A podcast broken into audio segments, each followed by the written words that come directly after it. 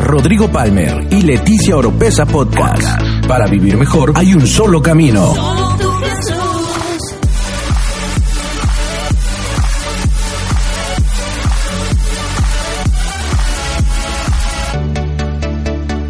Escucha todas las semanas la clave para tener una mejor vida. Una mejor vida.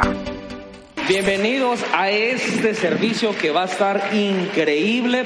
Puedes tomar tu asiento. Eh, ¿Cómo comenzar en esta noche el mensaje que Dios tiene para todos nosotros? Créanme que lo he estado elaborando, tiene ya varios días y hace ratito le decía al equipo que yo pensé que solamente iba a ser enfocado para lo que van a ser los JDR Nights, pero creo que eso va mucho más allá, va mucho más allá de eso. Sin embargo, y estoy a punto de decir, bueno, entonces si eso es mucho más grande que eso, lo voy a soltar otro día. Pero yo creo que esto no puede esperar, así que hoy voy a compartirte un mensaje que siento yo que va a ser como un manifiesto. ¿Qué significa un manifiesto?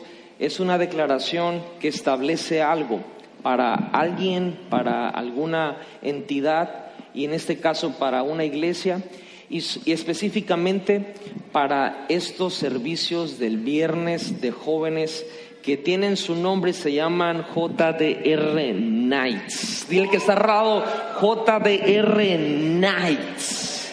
Pero ahora díselo con estilo. JDR.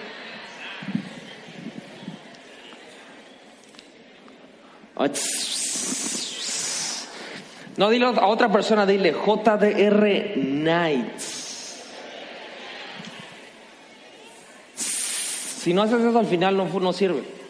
Tienes que hacer así, como que te estás desinflando. Como que todo el recalentado de diciembre está saliendo. Por cierto, ¿cuántos están en el ayuno? ¿Cuántos están leyendo la Biblia? ¿Cuántos tienen hambre? Buenísimo, buenísimo. haz una bulla más fuerte. estos servicios, miren, les voy a decir una cosa. Si hay algo que donde yo voy que dicen que somos en esta iglesia es que somos ruidosos. Y yo creo que el servicio más ruidoso debería de ser el del viernes. Así que suéltate el chongo y tú sé libre porque cada vez que tú vengas para acá es para que tú vengas a ser libre de todo y para que el Señor realmente pueda ir cambiando nuestras vidas. Entonces, ¿estás listo en esa noche?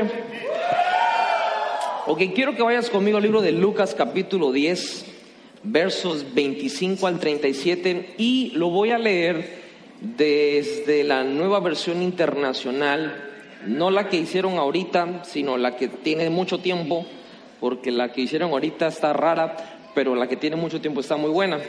Así que voy a leer el pasaje desde, ese desde esa versión y tiene una razón de ser y ahorita en el mensaje lo voy a ir explicando.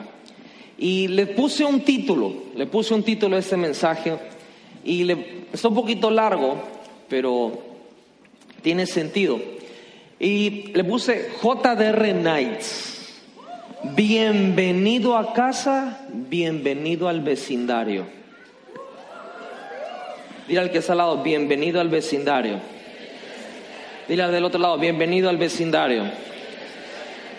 Lucas capítulo 10, versos 25 en adelante, dice, en esto, eh, si están las pantallas con esa versión, me imagino, porque así lo, le dije que se me lo pusieran. En eso se presentó un experto en la ley y para poner a prueba a Jesús le hizo esta pregunta, maestro, ¿qué tengo que hacer para heredar la vida eterna? Realmente yo veo el trasfondo de Freezer aquí, andaba buscando lo mismo, pero el verso 26 dice, Jesús replicó, ¿qué está escrito en la ley? ¿Y cómo la interpretas tú? Hay otra versión que dice, ¿cómo lo lees tú? Como respuesta el hombre citó, ama al Señor tu Dios con todo tu corazón, con todo tu ser, con todas tus fuerzas y con toda tu mente, y ama a tu prójimo como a ti mismo.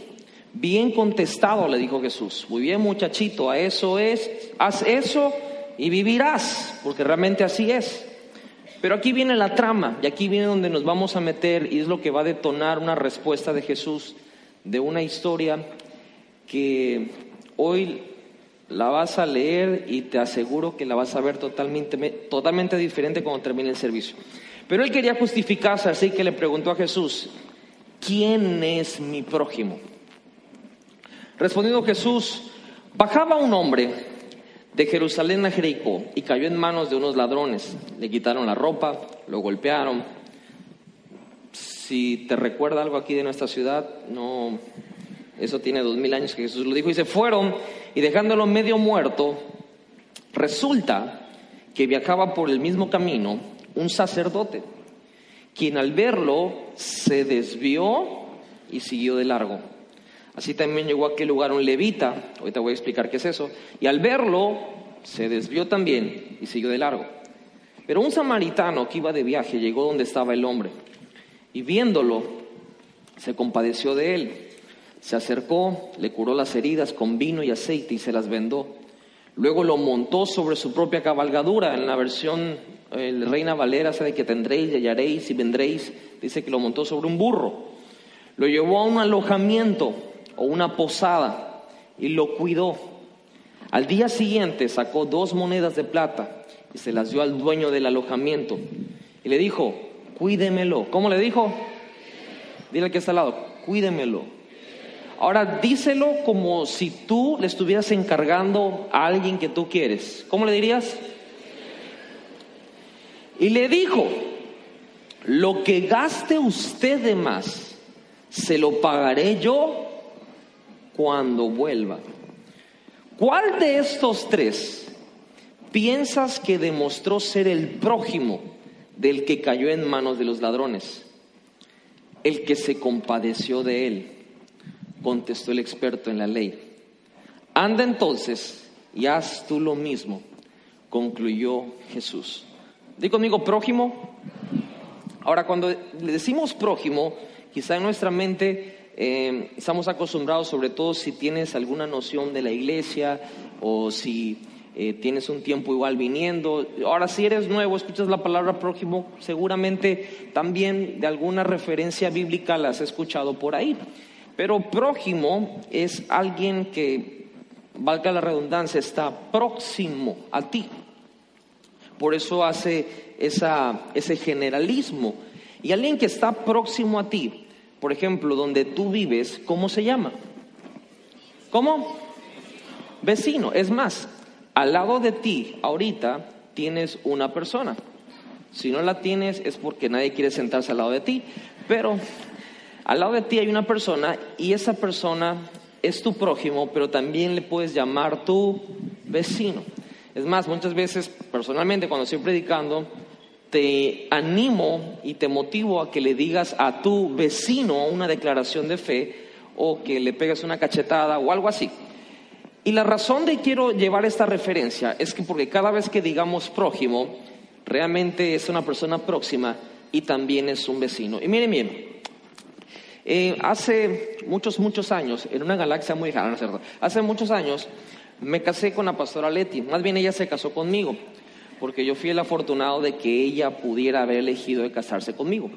Y realmente cuando nos casamos, pues todo estaba muy bien y eso, sin embargo, ni ella ni yo sabíamos bien todo lo que venía, ¿va? No, pero no sabíamos que no podíamos tener hijos y que eh, realmente había una situación con, con, su matriz y sus óvulos, ovarios, y que había una enfermedad que no permitía que tuviera hijos. Por eso la llegada de nuestra primera hija, Valentina, fue una bendición increíble porque fue un, nacimiento sobrenatural.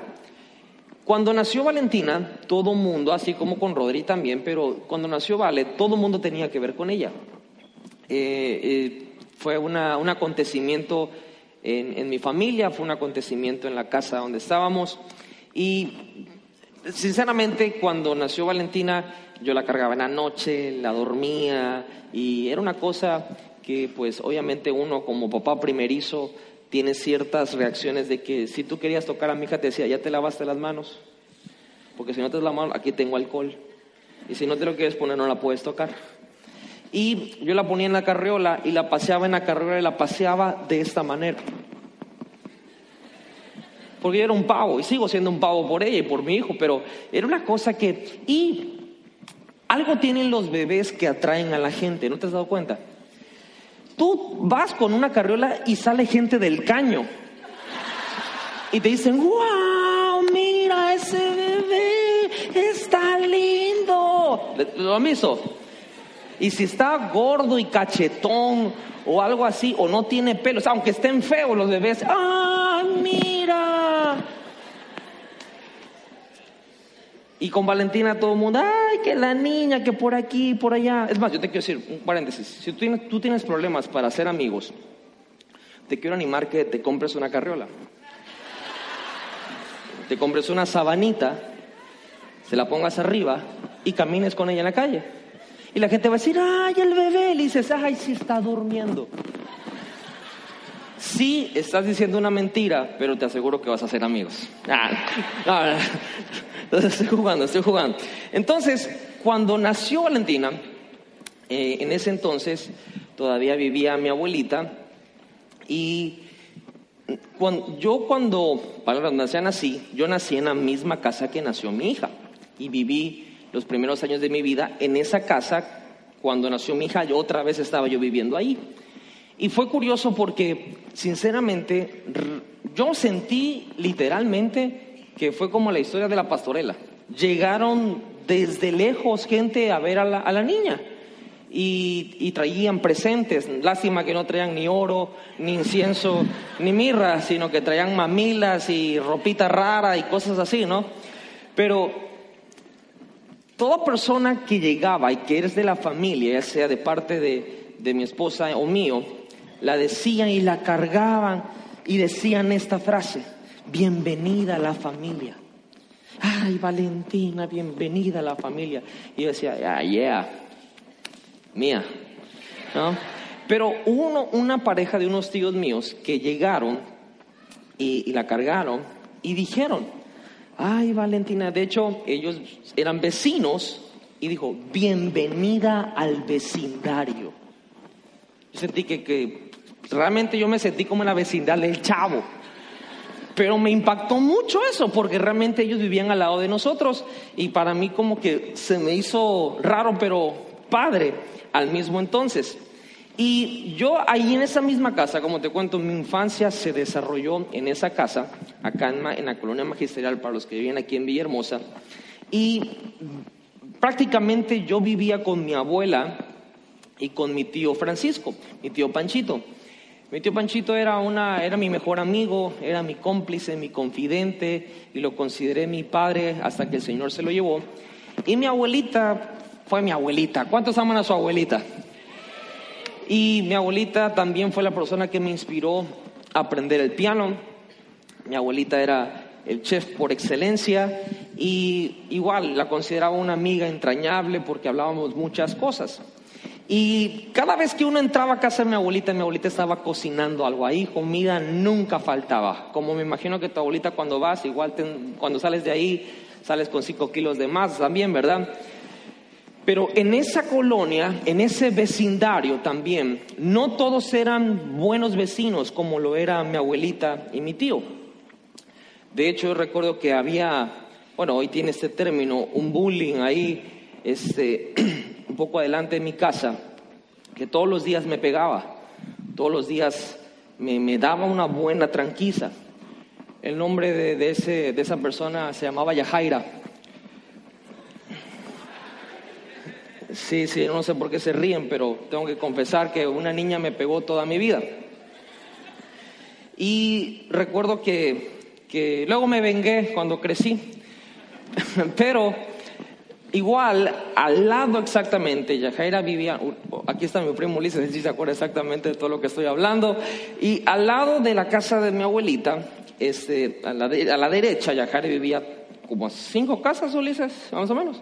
Sí, más o menos. ¿O dónde andas? Ay, padre, hayme aquí, Señor. Ah, Como a cinco casas. Y al lado, nosotros, ¿a cuántos les gusta tronar tronadores o cohetes, como le quieras llamar en Navidad? Ay, Dios mío, no tuvieron infancia. Ustedes ya pueden puro iPad, ¿va? Bueno, a nosotros sí nos tocó tronar bomba de mecate, matar gato y todo ese tipo de cosas, ¿no? Entonces cuando venía diciembre, ¿no? y tronábamos cohete que daba miedo, pero el que estaba al lado, todos los diciembre, no sé si te acuerdas, nos, tiraba la policía. Todos los diciembre venía una patrulla, oiga, chamacos, que no sé qué, y era por Don Texolder. Bueno, no voy a decir el nombre, pero la compañía le decíamos así, Don Texolder. Y sinceramente, pues era un, señor un poco, pues difícil de tratar, ¿verdad? Muy serio él y muy así. Y, y, no sé, era un poco complicado. De hecho, yo solamente recuerdo, y créanme que no tengo tan mala memoria, perdón, cruzar dos o tres palabras con él y fueron, no fueron unas gratas palabras las que salieron de su boca hacia mí, ¿verdad? Y también de una manera, hace ratito antes de entrar, estaba preguntando a Leti cuándo fue ese acontecimiento, porque no solamente vecinos esos que viven al lado de tu casa o por tu vecindario, sino también, por ejemplo, cuando vas a un hotel y, y personas están en los cuartos de lado, pues de alguna manera se vuelven tus vecinos, ¿verdad? Y en una ocasión, en un viaje por allá, eh, fuimos al CAP, fue el CAP, ¿va? El CAP. De repente, al lado de nuestro cuarto hotel, eh, aparecieron 12 hadas madrinas, ¿va? Ahora 12 hadas madrinas como de 120 kilos algunas y disfrazadas de hadas y que iban a un festival de Mardi Gras de ahí que celebraban en Miami, iban así, como tipo riquitiquis. Hace cuenta que ellos iban así como si un carro alegórico aquí en la feria del pueblo y era una onda que hacían un escándalo. Y mira, tú no has vivido, realmente no has vivido. Si no llegas a tu cuarto hotel y antes de pasar a tu cuarto hotel hay 12 hadas vestidas, drogadas que te dicen, hola, ¿cómo estás? Bienvenidos a Mardi Gras. Y todo así como que, estás loca. y fue un poquito difícil la noche porque hicieron demasiado ruido. Y luego en el lobby se paseaban así como si fueran Beyoncé, pero realmente se parecían a Norbit. Y fue una, fue una situación muy gruesa. Y miren, yo crecí en la iglesia.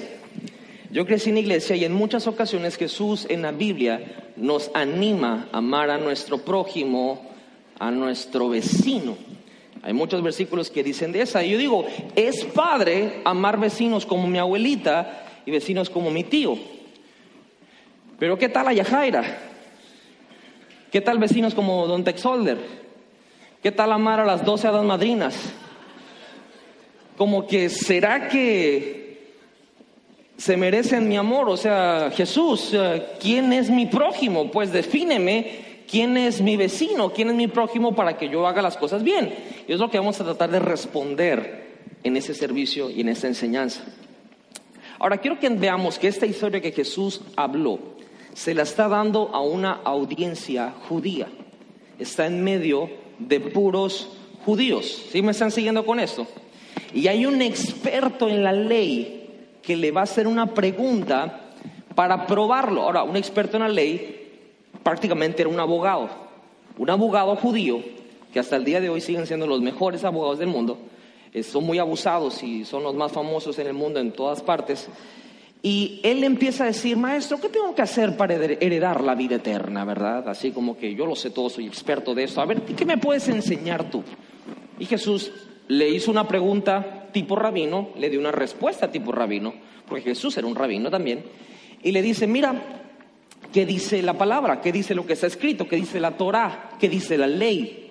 ¿Y cómo la interpretas tú? Quiero primero ver cómo interpretas lo que dice ahí. Y el hombre contesta, contesta acertadamente, le dice, mira Jesús, yo veo que dice que tú tienes que amar a Dios con todo tu corazón, con toda tu alma, con toda tu mente, con todas tus fuerzas, y a tu prójimo como a ti mismo. Ahora, como te digo, yo crecí en la iglesia. Y cuando un cristiano dice que ama a todos, muchas veces realmente lo que ese cristiano está diciendo es que ama a la gente que es igual que él. Porque todos los que son diferentes, entonces entran en otra categoría. Entran en la categoría de que ellos los aman en el amor del Señor. Y cuando tú dices que amas a alguien en el amor del Señor, cuando un cristiano te diga eso, eso significa que no te soporta. Significa que te amo en el amor del Señor. O sea, desaparecete de mi vista.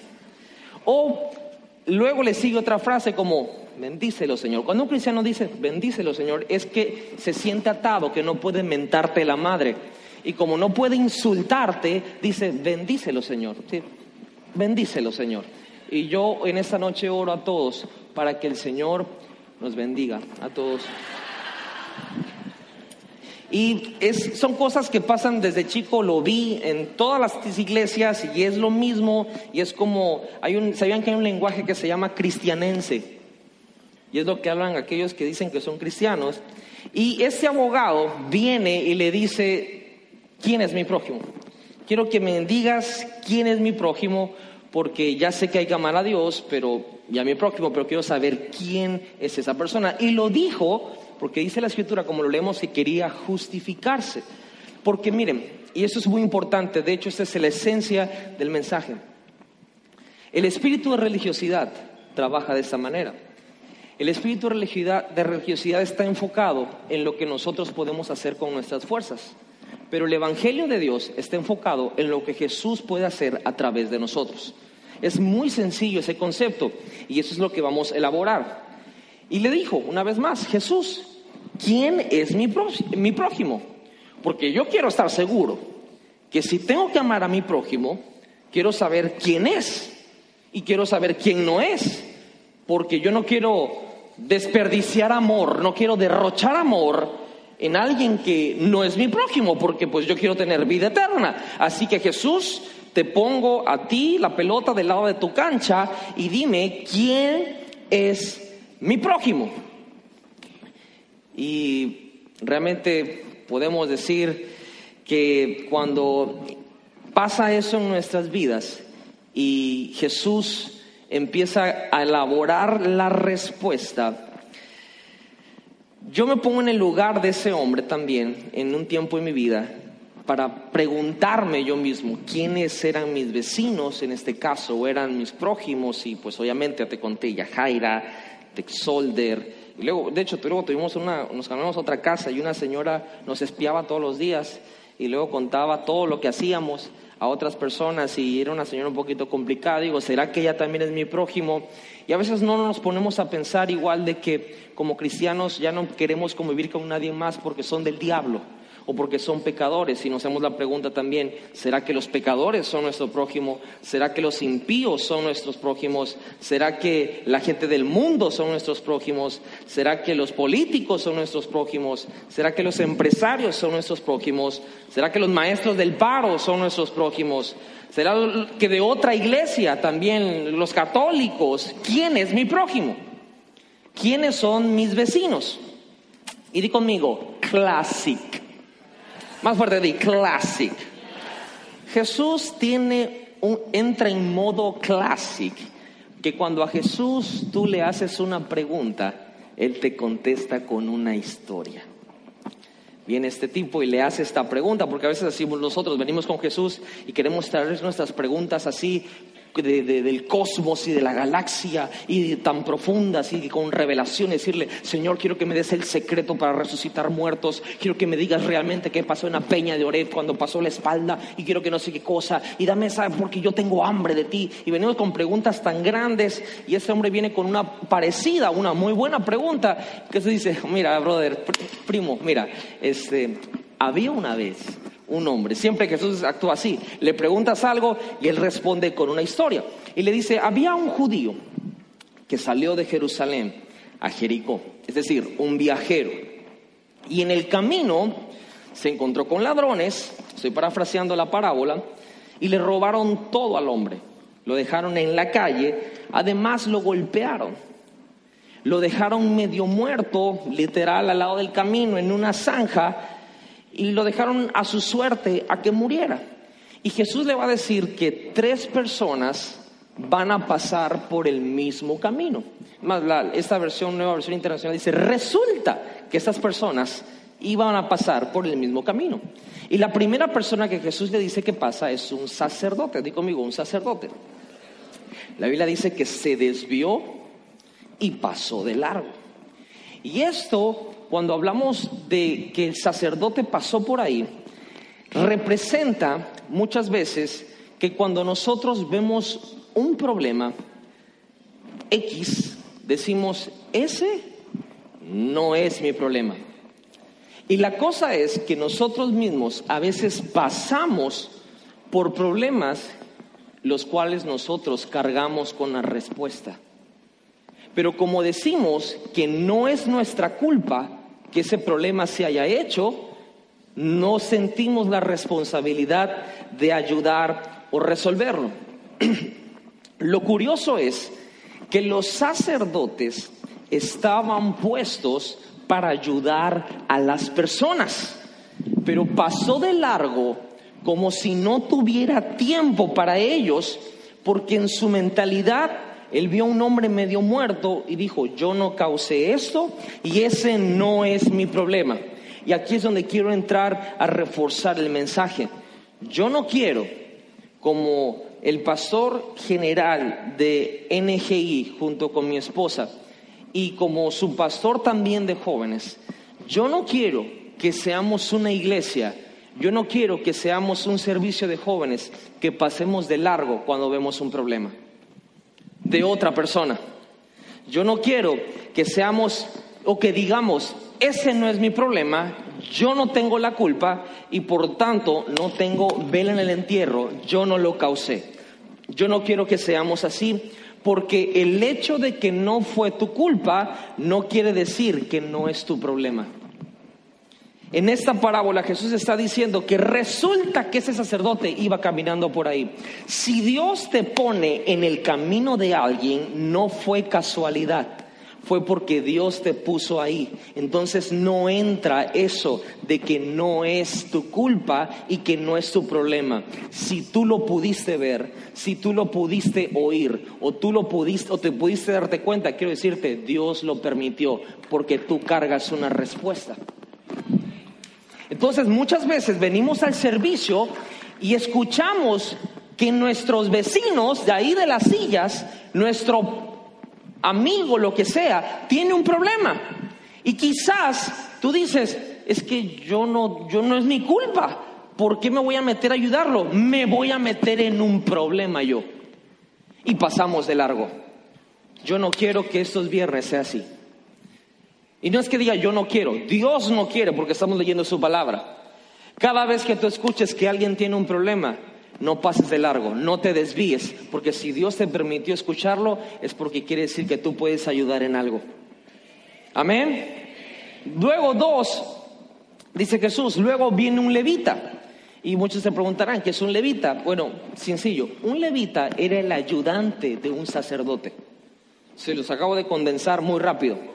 Y ese levita pasa, era un asistente de un sacerdote, y representa que cuando vemos un problema decimos, uff, esto está gruesísimo, esto solo lo puede resolver un sacerdote.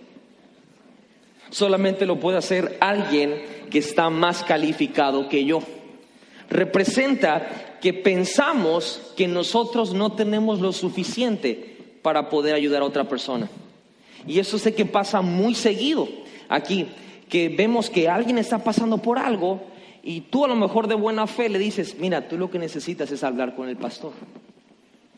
Porque les digo, yo he crecido en la iglesia y la gente llega a la iglesia y dice, yo necesito oración. Y dice, ay, qué bueno, pero solo, solo me puede orar el pastor general, porque todos los demás no tienen poder. Y porque pensamos que el pastor general es uno que tiene una línea extraordinariamente eh, más cerca de Dios o algo así, pero quiero decirte que la misma sangre que se derramó por mí, se derramó por ti. Y quiero decirte que todos comenzamos con la misma gracia. ¿Y sabes de dónde comenzamos todos? A los pies de la cruz del Calvario.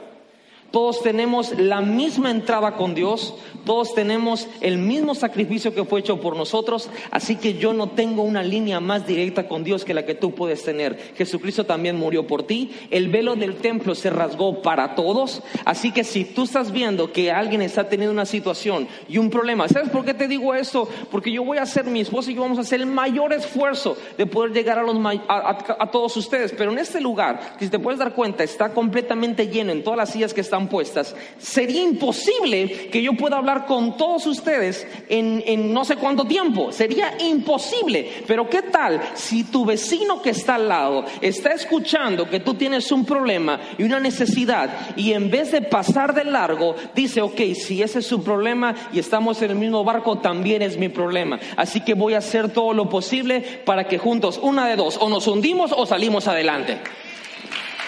Y quiero decirte que con Dios vas a salir adelante. Lo que me llama la atención de esto es que estos dos hombres cargaban un título. Digo amigo un título. Eran sacerdote y levita. Así que eso lo dice. Es curioso que también aquí en la iglesia hay un chorro de títulos. Pastor, anciano, ministro, no sé qué, reverendo, reventado, por aquí y por allá. Y todo está muy bueno. Pero típicamente un título indica en algo que te especialistas. Por ejemplo, cuando hablamos de un plomero, ¿qué se te viene a la mente? Bueno, les ayudo. Tuberías. Bueno, una más fácil. Carpintero. Ahí, bien, sí saben, ya vieron. Abogado. Policía.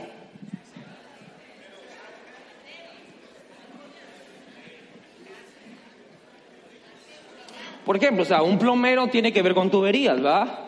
Un carpintero tiene que ver con madera. Un abogado tiene que ver con leyes. Un policía tiene que ver con mordidas. Un político tiene que ver con que siempre dice la verdad. Algo así, ¿no? Se supone. Tu título se supone que está atado a tu tarea. Entonces, si no estás dispuesto a realizar tu tarea, no lleves el título.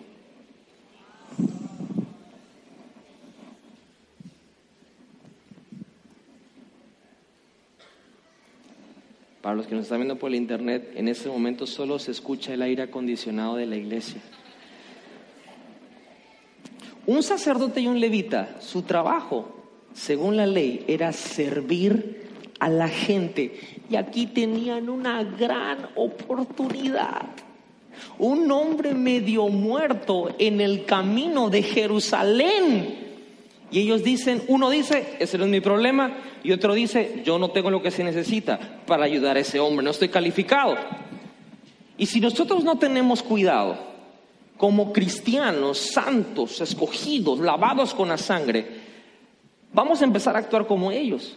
Y vamos a empezar a decir, no, es que esa gente es mala. Y viene una, viene una muchacha, supongamos que llega una muchacha a la iglesia, llega una muchacha y dice, ay, esa es una perra es una perra, hasta ladra. O sea, y ya empezamos a, etiquetar a la gente y a juzgarla. Ese, ese es un desgraciado. Cuidado.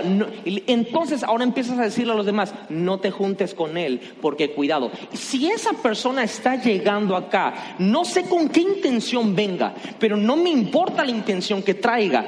Yo no voy a esquivar un problema. Yo no quiero ser como ese sacerdote que tenía el título de servir a la gente, pero se desvió cuando dio la oportunidad de servir. Yo no quiero ser el levita que diga que tiene la excusa que no está calificado para servir. Cuando Dios lo puso en el camino para que viera la necesidad, es porque Dios sabía que tenía lo que se necesitaba para ayudar a ese hombre. Yo no quiero que seamos una iglesia como un sacerdote y un levita que está diciendo Jesús. No quiero que seamos un servicio del viernes que solamente vengas y con la, venga con la misma te vas. Por eso después de los servicios que tenemos, after party. Pero el after party sí es para echar relajo, pero también es para que podamos hablar unos con otros y convivir y ver si alguien está pasando por una situación difícil y decir, uh, habla con el pastor. No, yo te ayudo. Mira, la verdad no sé ni cómo le vamos a hacer, pero sé que juntos vamos a salir adelante.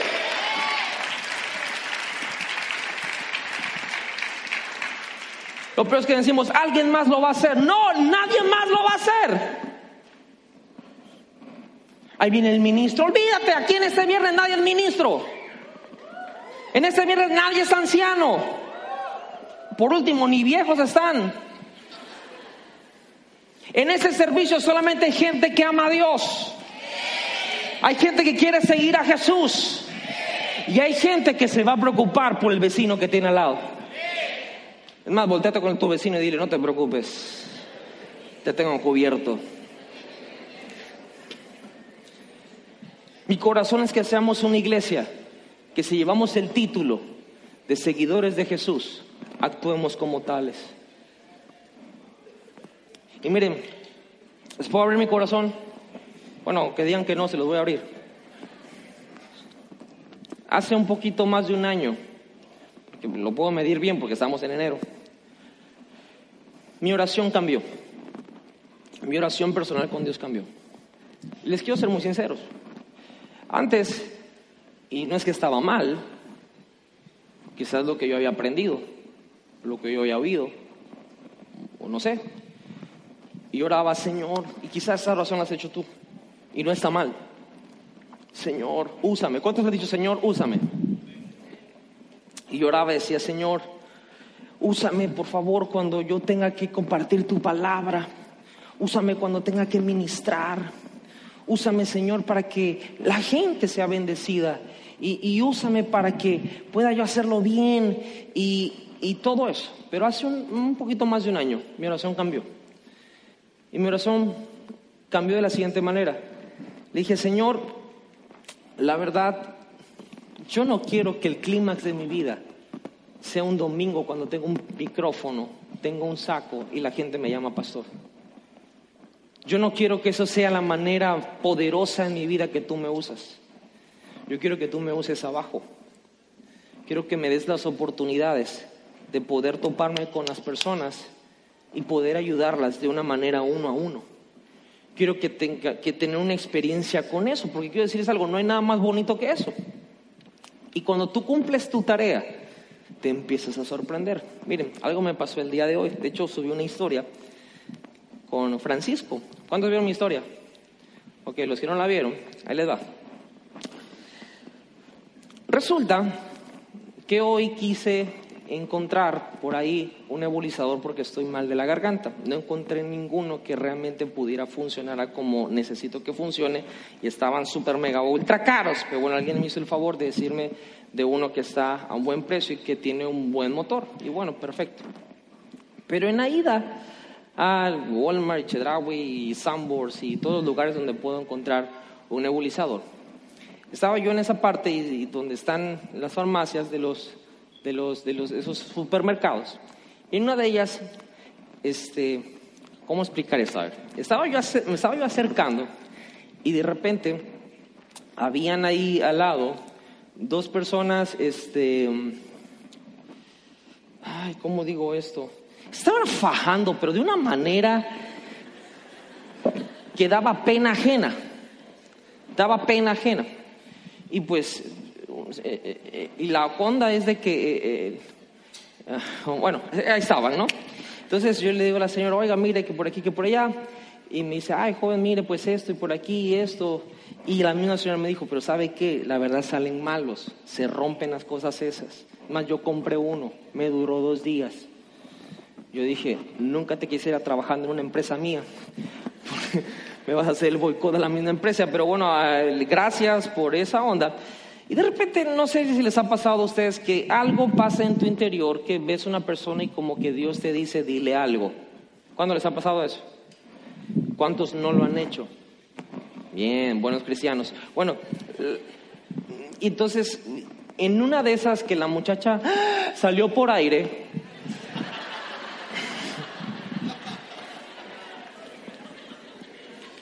le dije, hey, así dije, hey, y ya los dos como que se soltaron. En el súper, en la farmacia del súper. Yo le dije, oigan, este, ¿cuándo se casan? Y se soltaron más. Y la muchacha dijo, no, lo acabo de conocer. Le dije, no, don't do it. No lo hagas, no va a ser chistoso mañana. Y obviamente se apenaron. Pero yo no sabía qué les tenía que decir, solamente sentí Dios que tenía que decirle. Y ayudó porque la muchacha estaba así de asfixiarse. y bueno, y pasó, ¿no? Y le dije, oye, ¿saben qué? Este, pues Jesús les ama. No sabía qué decirles, eso es sincero. Si tú te has sentido así que no sabes qué decir, yo también. Este, y pues no encontré el nebulizador, le dije, ya me voy porque tengo que buscarlo en otro lado. Y el chavo se me quedó viendo raro. Y la muchacha, así como que un poquito apenada, le dije, Jesús les ama, acérquese al Señor. Y ahí nos vemos. Y la verdad me fui, porque tenía prisa. Pasó la tarde, estaba yo aquí en la oficina viendo unas cosas, y iba yo camino allá al instituto por unas cosas, y de repente salgo y veo la llanta de la camioneta ponchada, o no ponchada, pero muy baja. Y dije, ah, y estoy afinando el mensaje, pero si esto lo dejo así, es, va a ser una matazón al rato en la noche, voy a tener que pedir una grúa. Y, fui por la llave y de volada, y como aquí a la vuelta, ¿verdad? Acá hay una vulcanizadora. Entonces, de volada fui a lo que pude porque el ring no se fuera a, hacer pedazos en eso. Y voy llegando allá a la, a la vulcanizadora y con cuidado entro ahí, la vulcanizadora la vuelta se llama y, este, y me bajo, ¿no? Y ¿a quién creen que me encuentro? ¿A quién creen? A ver, ¿quién creen ustedes que me encuentro? A la chava. A la chava, me encuentro a la chava. Y se voltea y me dice, yo lo conozco, ¿verdad?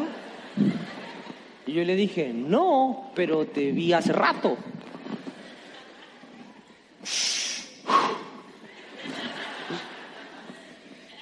Y, me dice, ay, no, es que han pasado tantas cosas y la verdad que usted me dijo de Dios y yo no sé ni por qué me hablaba de usted. Dije, ya me veo viejo porque si te hablan de ustedes porque ya te ves grande. Pero dije, bueno, el Señor trató con mi identidad ahí. Y, yo le dije, mira, tú lo que necesitas es acercarte a Jesús.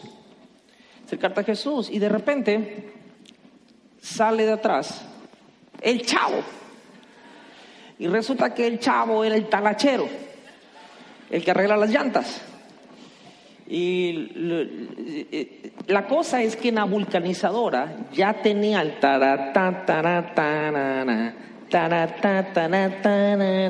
y estaba las hieleras con las caguamas y las cervezas y toda la onda y iba a empezar a poner el ambiente porque ellos sabían que es viernes y el cuerpo lo sabe y estaban ya por a punto como el la vulcanizadora no tiene cortinas, no pueden cerrar, pero en su mente ya estaba cerrado, e iban a empezar el pachangón ahí. Y eh, el chavo se queda y me dice, ¡Ey! ¿Qué hiciste, Chelo? Y yo le dije, oye, mira, este, es que la llanta creo que le está picada o algo así. Y me dice, ah, yo creo que eso no es de volada, ahorita te la paso. Y le digo, oye, no, que sí, que gracias, y por aquí, que por allá. Y en eso estaba haciendo y le dije, oye, ¿y, qué onda? ¿Cómo, ¿Cómo les fue en la tarde?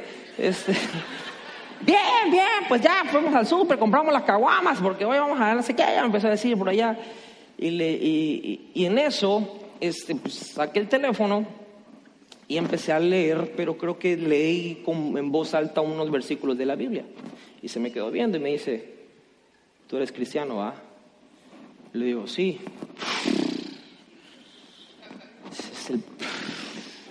No manches, chelo. ¿Lo que pasó? Dice, es que mira, dice, hoy que nos dijiste la que hay me dio coraje, pero la verdad es que, pues que mi papá es pastor, dice. Y yo dije, el mío también. Y la verdad que es que yo me alejé de la iglesia, ya me empezó a contar la historia, ¿no? La chava fue y le bajó volumen a la, la grabada.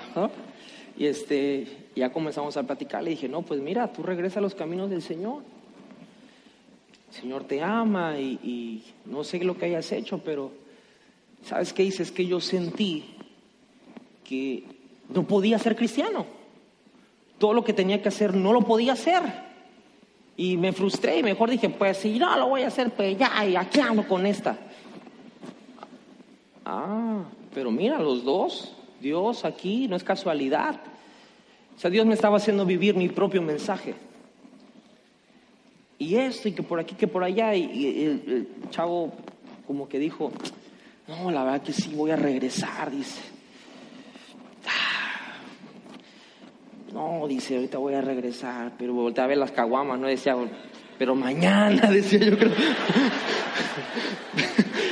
y en eso sale de un cuarto igual un chavo, chanclitas, short azul de las chivas, sin camisa y un púlpito integrado. Quisiste pues, ¿ya qué vas a hacer? Que la... Y se ve que ya estaba medio calibrado. Y le dice, ese es mi hermano. Y, ese este Francisco está así. Y el hermano pues está más bendecido. ¿Y qué onda? ¿Qué pasó? Y le dice, no, no, no, no, no. Le dice, no, es cristiano. Dice, es cristiano. Y dice, ah. ¿Qué pasó? Me dice, no, habla con él. habla con él. bueno, ¿qué pasó? Ah, dice, no, ya me acabaste el día. Es que yo era pastor de jóvenes. Pero hace seis meses entregué la iglesia. Porque lo intenté, Chelo, dice. Lo intenté de verdad. Pero no pude. Y es tan difícil todo eso de ser cristiano y de que no, te equivoques y no sé qué, y no peques, y no sé cuánto, y por aquí, por allá, yo la mano, ya lo mandé a todos, a no sé qué, y por aquí, que por allá. Entonces, ahí sí vino algo muy preciso en mi vida y le comencé a decir, mira, esto y el otro. dije, el Espíritu Santo me está diciendo ahora mismo, rabaquía, lava. No, no, no. Para empezar está bolo. Le empecé a decir, mira esto y el otro, que por aquí, que por allá, ta, ta, ta, ta, ta, ta. Pero no por, por eso no quiero decir que no voy a usar lo espiritual. Le dije, ¿saben qué? Su papá ahorita está esperando la llamada de ustedes dos. No, mi papá, tu, tu papá está esperando tu llamada. ¿Cómo está? ¿A poco está ahí en el teléfono? Sí, le dije. A ver, dice, pásame. Empezó. Ta, ta, ta, y lo pone en altavoz. Uh, contesta el teléfono y el Señor le dice, hijo, estaba esperando tu llamada. Y el gordito se puso.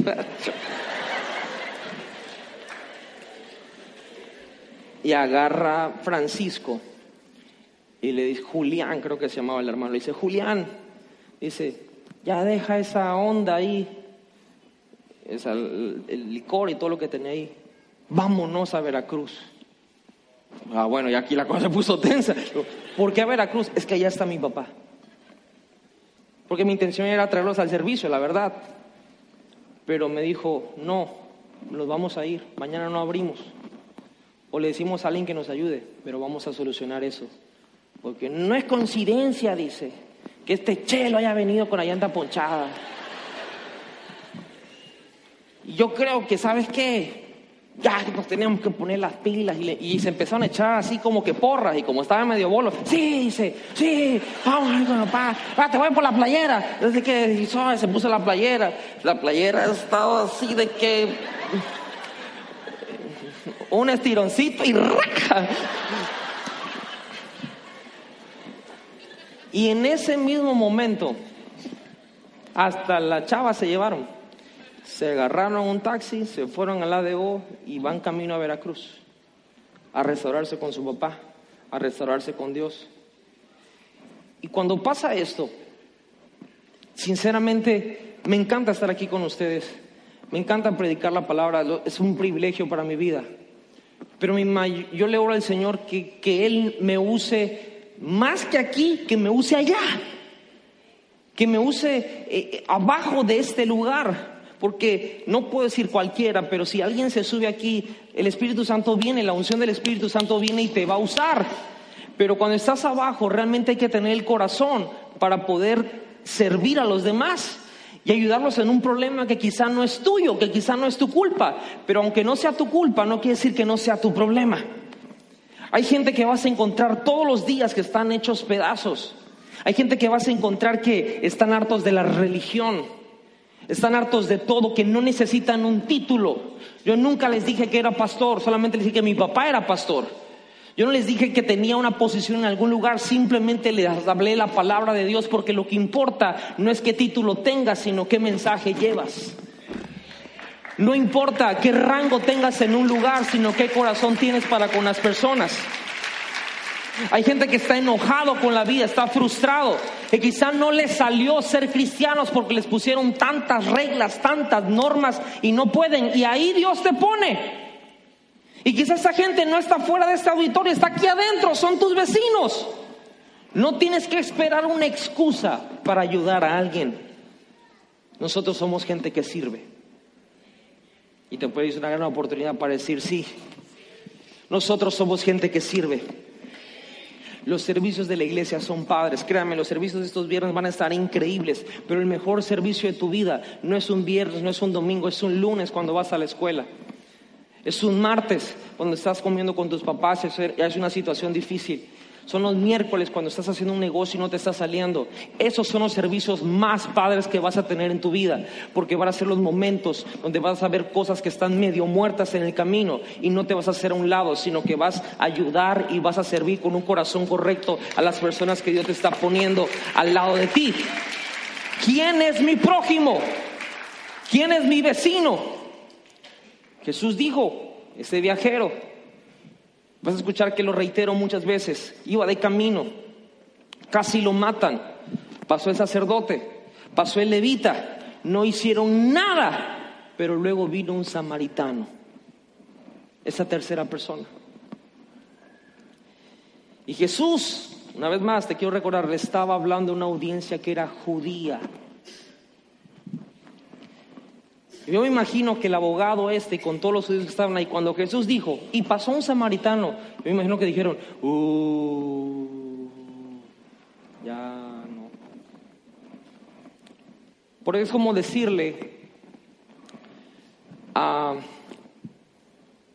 algunas personas que le van a las chivas que un americanista les va a ayudar. Es como decirle a un ruso que un americano los va a ayudar. Es lo peor. Los samaritanos y los judíos se odiaban. Los judíos veían a los samaritanos como un ciudadano de tercera clase. Más o menos te digo, antes estaba Israel y Judea. En el norte lo conquistaron los asirios. Y luego Babilonia vino y terminó de conquistar todo el sur y todas las provincias que estaban allá. Y esos asirios se establecieron ahí y empezaron a agarrar mujeres judías y empezaron a procrearse y a tener hijos. Y a esta mezcla entre asirios y judíos son los que se le llamaron samaritanos. Por eso los judíos los odiaban. Realmente ahí había desde ese entonces un racismo bien establecido.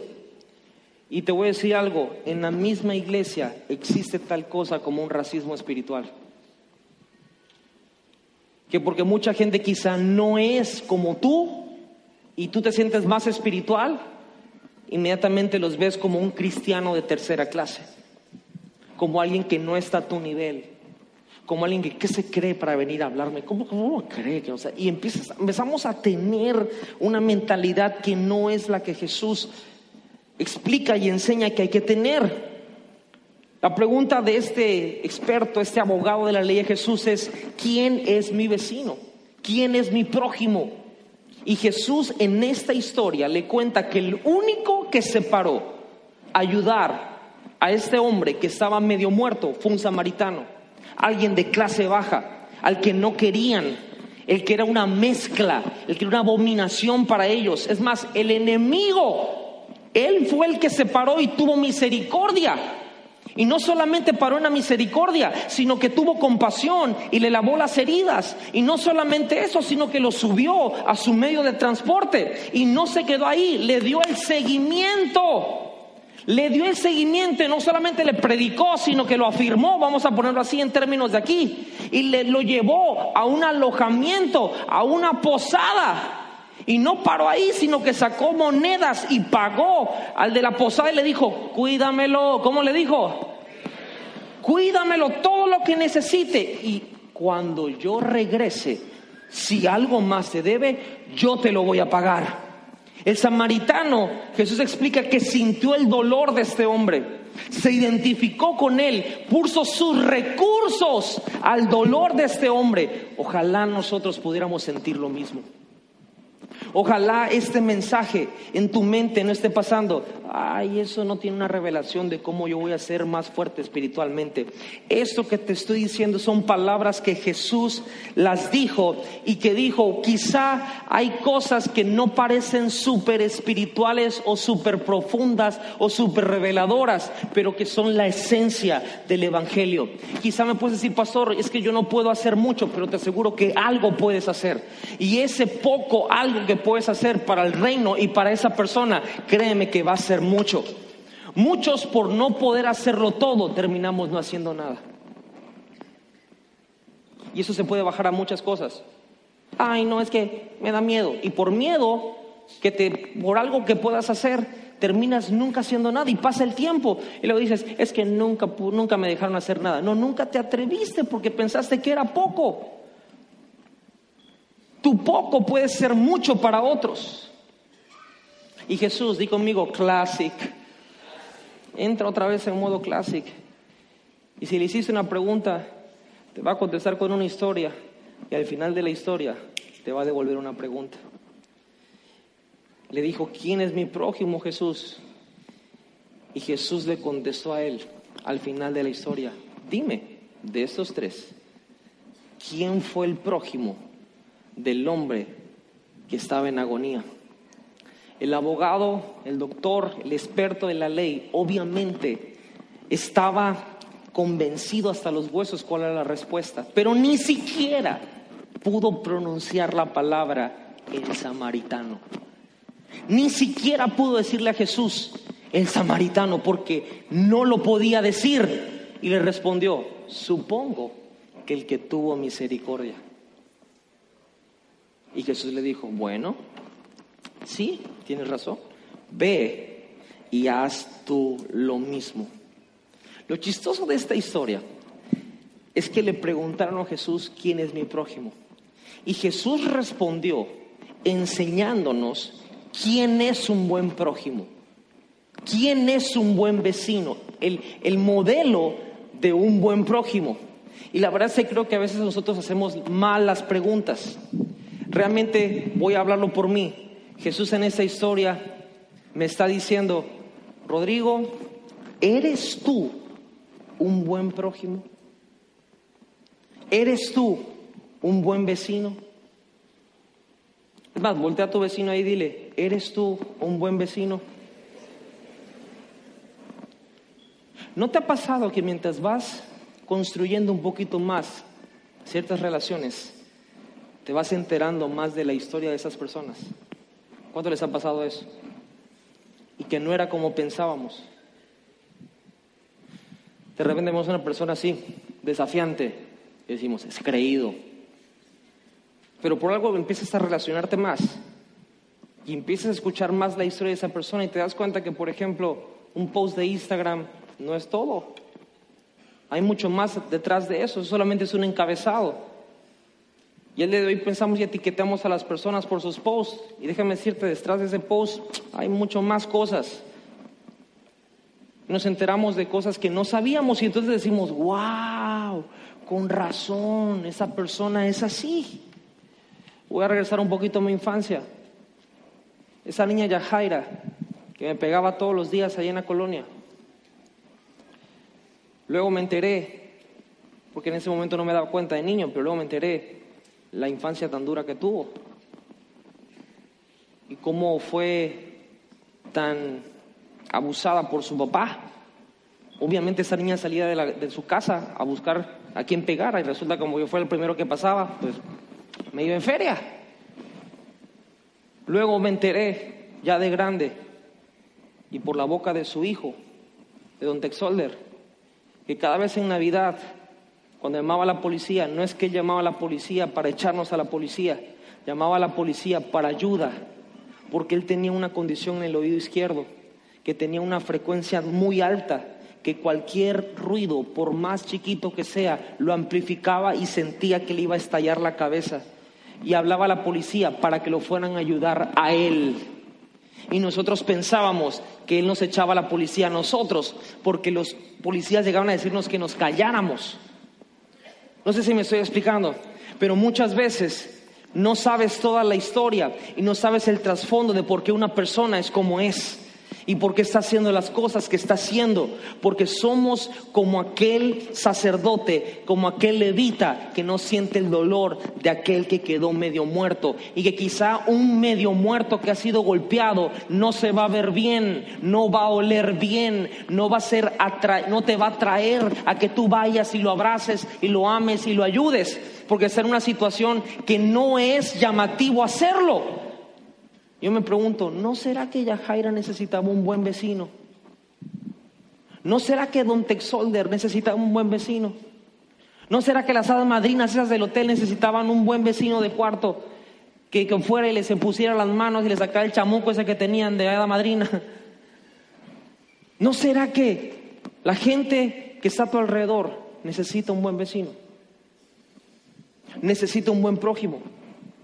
Y sabes, Villahermosa necesita un buen vecino. La gente necesita un buen prójimo.